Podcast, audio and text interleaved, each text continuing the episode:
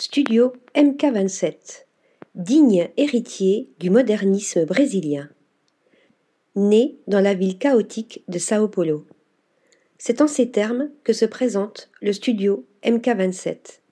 Lancé à la fin des années 1970 sous l'égide de l'architecte Marzio Kogan, le cabinet d'architecture, riche aujourd'hui d'une trentaine de collaborateurs, affirme son admiration pour le modernisme brésilien. Un mouvement qu'il souhaite perpétuer tout en repensant ce courant architectural emblématique.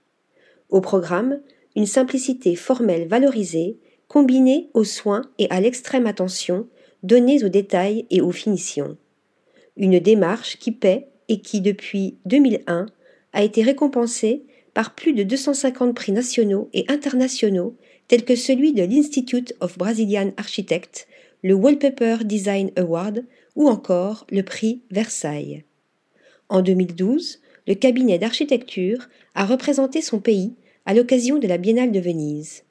Officiant aussi bien pour le monde de l'hôtellerie que celui des boutiques, MK27 s'est aussi merveilleusement exprimé dans la conception de villas privées, à l'image de la Casa Minas, son tout premier projet réalisé dans la région du Minas Gerais au sud-est du Brésil.